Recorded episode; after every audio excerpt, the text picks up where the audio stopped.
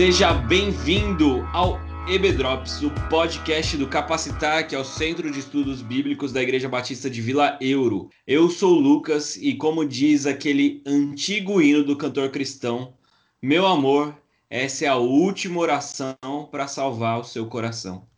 Oi, pessoal, aqui é a Fátima, tudo bem com vocês? A oração é o encontro da sede de Deus e da sede do homem.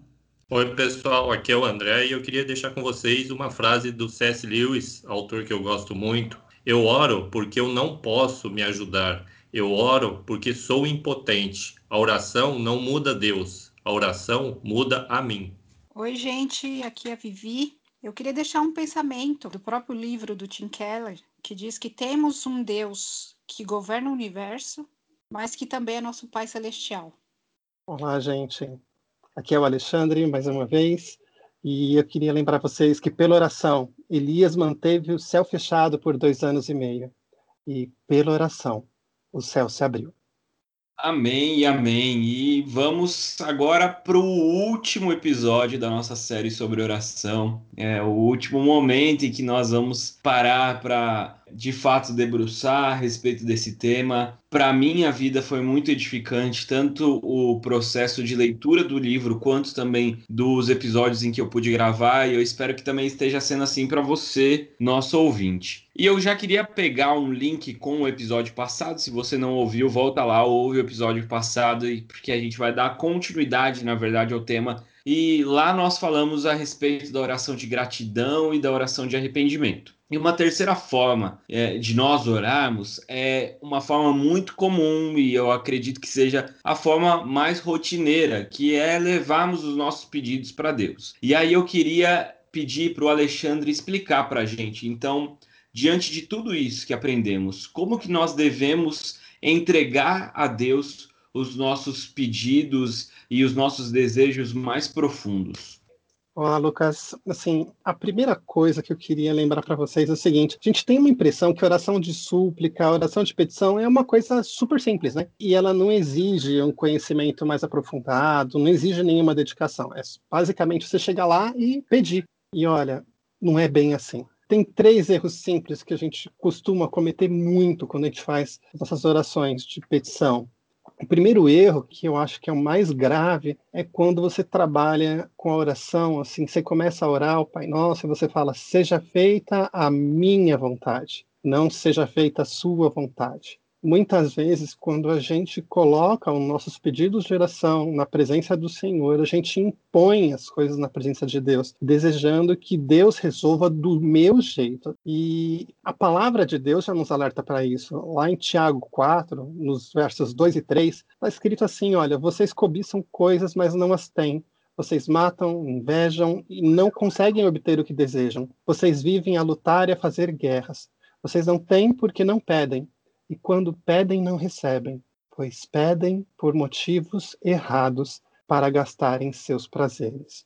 É um alerta que Tiago nos traz quando a gente começa a orar pelos motivos errados. Uma outra coisa que acontece é quando nós fazemos determinadas práticas espirituais para manipular e para conseguir objetivos específicos. E desculpa, meu irmão, mas às vezes acontece de você querer praticar o, o jejum como uma forma de conseguir um determinado objetivo com Deus, ou de você participar de uma campanha de oração específica, de sete semanas de oração por um tema específico. E, meu irmão, eu preciso conversar com você sobre isso, porque assim, não adianta a gente manipular a vontade de Deus. Não dá para a gente manipular a vontade do Pai. Ele é Deus, não eu. Eu não estou querendo aqui dizer que você não deve jejuar. Eu não estou querendo dizer que você não pode participar de uma campanha de oração, meu irmão. Só que a ideia de você fazer isso com um propósito específico, de conseguir um determinado objetivo, não difere em nada de alguém que faz uma promessa.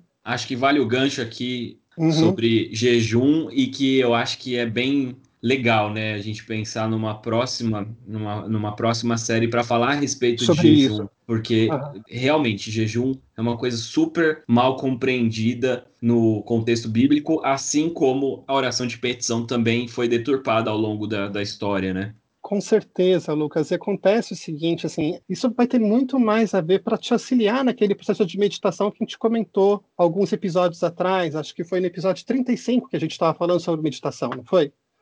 Entendeu? Então, de repente, Isso. praticar o jejum como uma forma de te trazer mais foco, de tirar a atenção de, daquelas coisas que te desviam a atenção, que te afastam de Deus, isso é saudável, tá bom? E isso é uma, um chamado que a gente precisa fazer para você tomar cuidado e você não querer manipular Deus. Mas, por outro lado, tem uma coisa que acontece no espectro oposto, que é quando a gente ora de uma forma acanhada e a gente esquece que a oração é uma arma que está à nossa disposição para a luta espiritual. E tem dois trechos bíblicos, os dois são de Paulo. O primeiro está em Romanos 15, 30, que Paulo coloca: Olha, recomendo, irmãos, por nosso Senhor Jesus Cristo e pelo amor do Espírito, que se unam a mim em minha luta, orando a Deus em meu favor.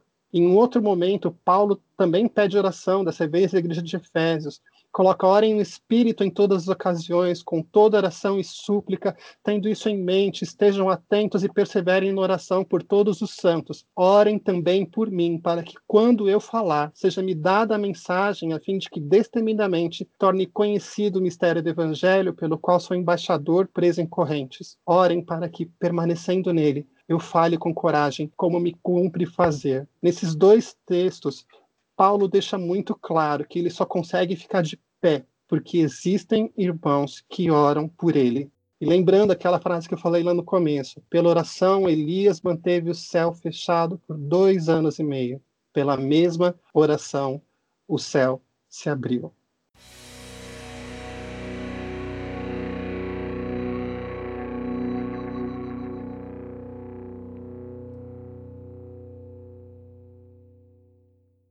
E a gente acabou de falar sobre os erros, né? Sobre erros que a gente pode cometer em oração.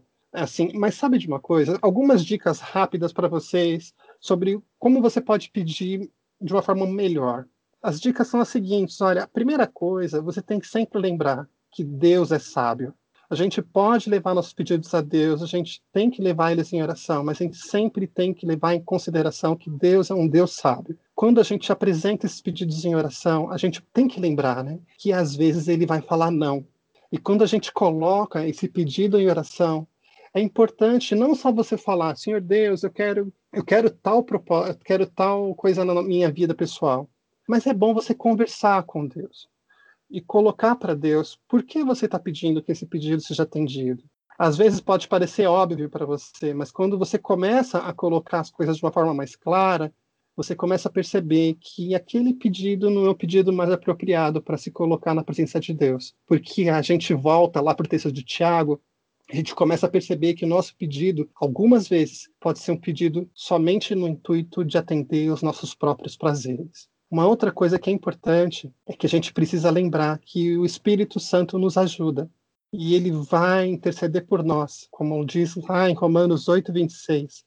Da mesma forma, o Espírito nos ajuda em nossa fraqueza, pois não sabemos como orar, mas o próprio Espírito intercede por nós com gemidos inexprimíveis. E, finalmente, eu queria dar uma dica para você. Quando você analisa suas motivações, quando você analisa o motivo pelo qual esse pedido é importante para você, é importante a tal ponto que você coloca esse pedido na presença de Deus, você começa a perceber que existem algumas coisas que você precisa mudar em você mesma para permitir que Deus responda a essa oração. E são essas as dicas que eu gostaria de colocar para vocês. Espero que tenham sido úteis. Deus, em sua infinita misericórdia, ele responde às nossas orações sabendo que muitas vezes a gente, muitas vezes não, né? A Bíblia diz que nós não sabemos pedir. O Espírito está intercedendo por nós. Ele ouve e ele responde pela sua misericórdia. Então, é, quando, quando a gente, enquanto podcast, fala que toda essa lógica de manipulação ela está errada, é porque ela está errada biblicamente. Mas a gente sabe que a fé evangélica ela se manifesta dessa forma, com uma expressão muito forte no, no evangelicalismo brasileiro hoje. E Deus sim responde à oração de pessoas que participam de campanhas e que fazem sacrifícios nessa intenção de mover a vontade de Deus mas é única e exclusivamente pela misericórdia dele. E o que a gente está falando aqui é aquilo que a palavra nos ensina. E a gente precisa lembrar que em Coríntios, Paulo fala que ele queria dar alimento mais, mais sólido para os coríntios, mas eles ficavam no leitinho. O próprio autor de Hebreus também vai falar em, em Hebreus, ah, Hebreus, em Hebreus, é ótimo. Né? Quem é o Abreu, né? Bom, em Hebreus 5, que quem se alimenta de leite é criança e, e não consegue discernir o que, que é o certo e o errado. Então, nós precisamos, a própria palavra nos incentiva a crescermos, a amadurecermos a nossa fé e termos uma fé mais bíblica, que significa ser uma fé mais madura, né? Mas nós entendemos sim que Deus, pela sua bondade, sua misericórdia, em alguns momentos ele simplesmente deixa de lado essa lógica muito veterotestamentária de que você precisa fazer alguma coisa para Deus fazer outra coisa, sendo que ele já fez tudo em Cristo Jesus, né? Às vezes eu fico assustado com, com, com, o fato da gente achar que Deus vai responder se a gente fizer uma determinada coisa. Se eu raciocinar dessa forma, eu esqueço completamente da graça, porque eu começo a trabalhar com a ideia de merecimento, de que a minha oração merece ser respondida. O meu pedido, o meu clamor, ele merece ser respondido. E meu irmão, preciso lembrar você, não, não merece não. O seu pedido não merece ser respondido, porque você e eu somos pecadores. Mas mesmo assim, ele nos ama. Então, é, a gente precisa mudar um pouco essa postura. E isso é muito importante. É por isso que, assim, quando a gente fala, quando o Lucas ele, ele alerta para o fato que essa é a postura bíblica, sim, meu irmão, de fato, essa é a postura bíblica. E está na hora da gente começar a amadurecer um pouco e começar a deixar de para trás velhas práticas que a gente tinha e começar a procurar um relacionamento mais íntimo e mais profundo com Deus um parágrafo que tem no livro que eu achei muito interessante. O parágrafo diz assim: quando trata uma luta em oração, você pode comparecer diante de Deus com a confiança de que Ele lhe dará o que você está pedindo, se soubesse tudo o que Ele sabe. Cara, eu acho isso magnífico. Essa, essa é, passagem do livro, ela é sensacional e eu tinha me esquecido, mas eu lembro que quando eu li foi muito tocante, porque ela conforta a gente. Se eu tivesse o conhecimento pleno que Deus tem, eu tomaria essa decisão, mas como eu não tenho esse conhecimento, como eu sou limitado, como eu sou imperfeito e como eu não tenho a visão do todo, então eu queria outra coisa, mas se eu tivesse no lugar dele, eu tomaria essa decisão. Pelo menos para mim isso me traz um pouco de refrigério para a alma.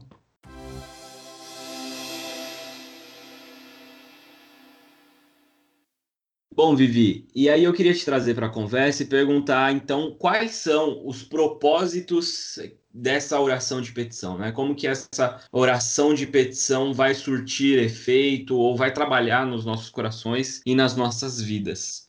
É, Lucas, o livro ele coloca que há dois propósitos dessa oração de petição. Um é o propósito externo, é o propósito voltado para o mundo, né? endireitar o mundo, consertar o mundo, né? que seria uh, o que nos é ensinado na oração de Jesus: venha o teu reino. E o segundo propósito é o propósito voltado para si, para dentro, que é você buscar alinhar o seu coração à vontade de, de Deus, que é seja feita a tua vontade. Então, a partir do momento que você entra no processo de oração já com esse segundo propósito em mente, então tudo isso vai fazer toda a diferença, porque você não vai impor a sua vontade, você vai apresentar a sua petição e Deus vai assinar embaixo se for o propósito dele. Então, você percebe a diferença? Você já entra na oração com o coração já submisso à vontade de Deus. Então, por isso que eu comentei no início, né, que é sempre bom a gente lembrar desse diferencial do cristianismo, que nós temos um Deus que é o criador do universo e ao mesmo tempo é um pai amoroso, aqui presente, que se importa com o detalhe da minha vida, ao mesmo tempo que muda o curso da história.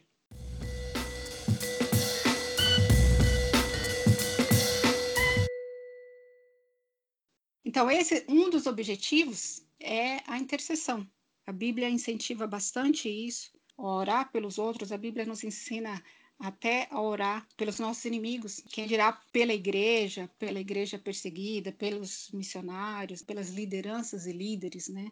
A gente pode também falar da questão da oração da queixa, né? Esse é, esse é um ponto importante falar, porque há pessoas que têm uma visão que você não pode reclamar para Deus, né? Você não pode se lamentar, você não pode queixar, porque Deus é soberano. Mas isso pode ser um erro também, porque se a gente está falando de relacionamento íntimo, então pressupõe uma liberdade. Então nós temos sim liberdade em Cristo de falar com Deus, de nos lamentar, sem desrespeitar a Deus. Os Salmos, né, o livro de Salmos, é, tem bastante isso a gente vê que, o, em geral, o salmista ele começa bastante angustiado. Tem aquela frase que é recorrente nos Salmos: até quando essa situação? Mas a gente vê que o diferencial é como termina, dizendo, reforçando a certeza de que Deus cuida, né? Eu sei que o meu soberano vive, eu sei que, que o Senhor é minha rocha, minha fortaleza. Além dessas duas que eu já falei, a gente também tem a petição de espera em Deus. Essa daí às vezes é um pouco dolorida, e a gente sabe que o nosso tempo não é exatamente no momento que Deus trabalha, né? Deus tem uma outra lógica para isso. E a gente precisa orar com bastante confiança, mas também com muita paciência, confiando no tempo de Deus, confiando que Ele sabe o momento certo, né? Porque a nossa, a nossa visão de tempo, a gente pode dizer que é semelhante à de uma criança com relação a um adulto. A criança ela tem uma ideia de que as coisas é, devem acontecer naquele momento rápido, né? E nós, como adultos, sabemos que muitas, muitas vezes aquele não é o momento certo, né? Então, é dessa maneira que Deus trabalha com a gente, a gente sabe disso, né? E tem um outro aspecto que a gente pode também lembrar, que também é um pouco dolorido, que é a questão de oração sem resposta. Né? Na verdade, a gente já argumentou aqui que, em última análise, não há oração sem resposta, né? Mas tem a questão da oração que você pediu e aquilo não aconteceu. A gente pode pensar como que você vai continuar crendo, como você vai ter aquele ânimo de continuar orando então, é, esse é uma, um exercício, a gente recorrer ali a que dizem Lamentações 3, que é você lembrar de tudo que você já viveu nesse Deus, de tudo que você já vivenciou, sabendo do quão abrangente é esse amor. Então, é você trazer mesmo à memória o amor de Deus.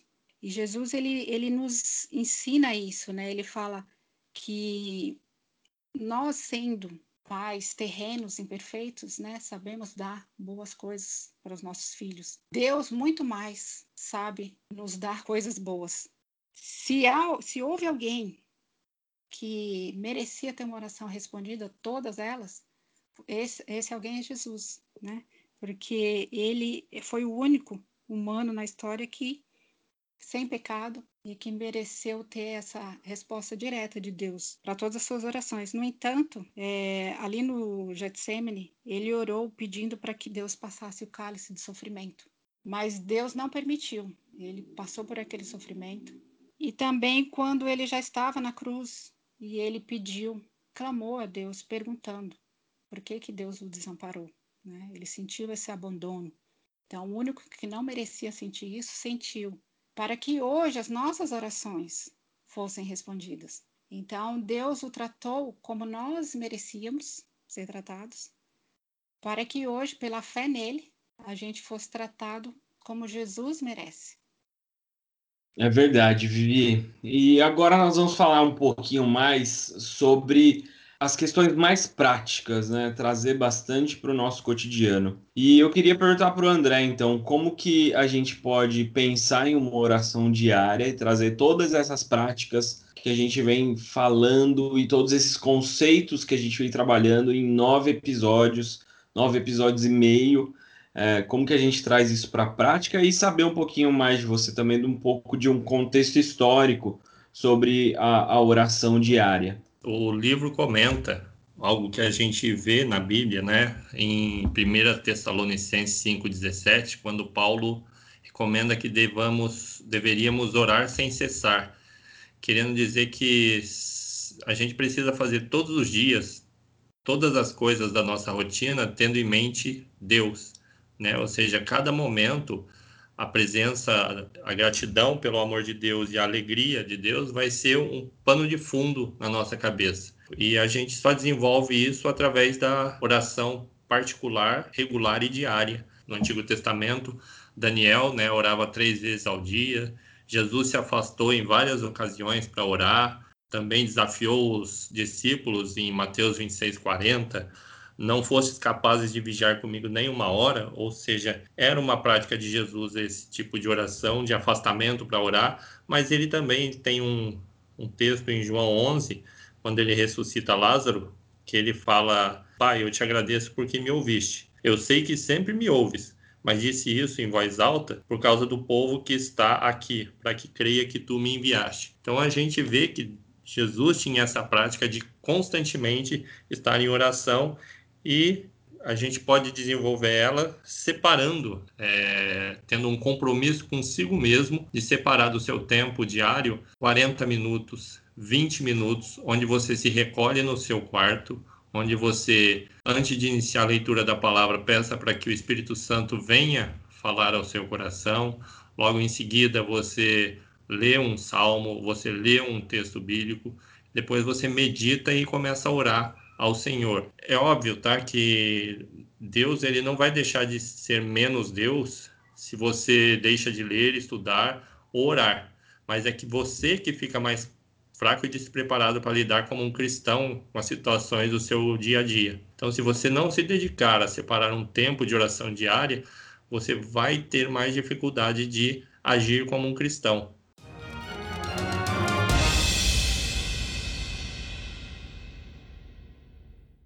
E chegamos então à nossa última pergunta do nosso último episódio sobre oração. E eu quero direcionar essa pergunta para Fátima. Como então que a gente consegue investir esse nosso tempo em oração? O André falou aí sobre orar sem cessar, é, reservar 40 minutos, 20 para oração. Muitas vezes, quando vem uma adversidade, uma enfermidade, aí a gente tem a motivação Tim Keller dá o exemplo, né? Se a oração fosse um remédio que nos manteria vivo, a gente não se esqueceria nunca de orar. Mas a gente não tem essa noção, né? Porque mais do que assim alcançar as bênçãos de Deus, porque estamos enfrentando um, um, problema, a motivação correta deveria ser um desejo mesmo de estar na presença de Deus. Então, é, a resposta para isso passa pela disciplina. E o que, que é disciplina? Disciplina, ela é uma decisão consciente, né? A gente sabe que a prática de qualquer coisa que seja vai nos trazer um benefício. Só que a disciplina não é algo natural, é algo que é, exige um esforço né? Até você adquirir a consciência, você tem até essa consciência de que é importante fazer tal coisa, mas até se criar um hábito é necessário um esforço, né? Da, da prática da, é, diária, da disciplina, do esforço, vai nascer o hábito, né? Então que a oração tem que ser mais frequente. A oração ela precisa ser mais bíblica. Quanto mais você lê a Bíblia, mais ela te direciona para orar da forma certa, porque você vai conhecendo mais de Deus. A oração, muito mais do que uma lista de pedidos nossos, das nossas necessidades, ela também precisa estar é, interligada com a oração coletiva da igreja. Nós precisamos saber o, sobre o que nossa igreja tem orado. Quais são os pedidos de oração dos nossos irmãos? Quais são as necessidades? Muitas vezes a gente olha só para a nossa necessidade. É difícil a gente tirar o olho do nosso umbigo, né? A gente precisa fazer isso. A gente precisa saber sobre o que a, nossa comunidade tem orado e na nossa oração particular, a gente também apresentar esses, esses pedidos a Deus. E mais do que tudo isso, nosso momento de oração deve gerar, deve nutrir no nosso coração alguma expectativa, algo que Deus vai fazer. Deus vai fazer algo. E essa expectativa te leva, te motiva a estar mais vezes em oração, mais vezes diante de Deus, né? Eu logo que eu me converti, a moça que me discipulou, a Cícera, ela veio com um caderninho de oração. Eu tinha acabado de aceitar Jesus. Eu nunca nem tinha orado e ela orou comigo e ela falou o seguinte: Fátima, me fala três pedidos de oração que você deseja que Deus cumpra na sua vida. Até aquele momento, só eu era convertida. E eu pedi pela conversão dos meus filhos, a conversão do meu marido e a conversão de uma amiga. Uns dois anos depois, ela veio com um caderninho e falou para mim: Vamos dar baixa nos seus pedidos? E ali ela abriu naquela página e mostrou como Deus já tinha respondido a minha oração. E isso traz um crescimento para a gente. Isso aí faz um, um bem para a nossa fé. Né? Você passa a ver Deus agindo não só nos grandes milagres, mas também nas pequenas coisas que você coloca em oração para Ele. E isso fortalece a nossa fé, e isso muda o nosso caráter, muda a nossa forma de, de estar perante Deus. Eu estou lutando por isso, eu sou muito é, ativista, muito agitada, e muitas vezes eu não, não, consigo dedicar muito tempo na oração, mas eu arrumei agora um horário, eu durmo tarde então, eu vou um pouco mais cedo para o meu quarto para ter esse momento de oração. Aprendi muito com o nosso podcast. O bom do, de, de participar é que a gente aprende muito, né? Então, que a gente possa fazer da oração um hábito, um hábito que a gente sabe que dá bons frutos, que nos fortalece e que nos deixa firmes na presença de Deus. Bom, gente, queria agradecer a vocês, a essa equipe maravilhosa André, Vivi, Ale e Fátima por esse período aí de 10 episódios em que nós nos dedicamos a compreender a oração e a compartilhar esse aprendizado com a nossa igreja e com quem nos ouvir de forma geral. Foi uma benção na minha vida. Muito obrigado. E na semana que vem nós teremos uma nova série que é uma série de férias. Então, assim, não espere os nossos episódios tradicionais de 20 e poucos minutos, meia hora mas no ritmo de oração que nós estamos, nós faremos algumas reflexões a partir dos Salmos. Então acompanhe com a gente essa nova série de reflexões no livro de Salmos que vai ser uma bênção. E aguarde porque ano que vem vem coisa boa. Nós vamos estudar a vida de Jesus, nós vamos estudar alguns temas bem interessantes. Então fica com a gente, galera. Obrigado por vocês acompanharem a gente nesse ano. E agora nós vamos ficar com o nosso momento de oração.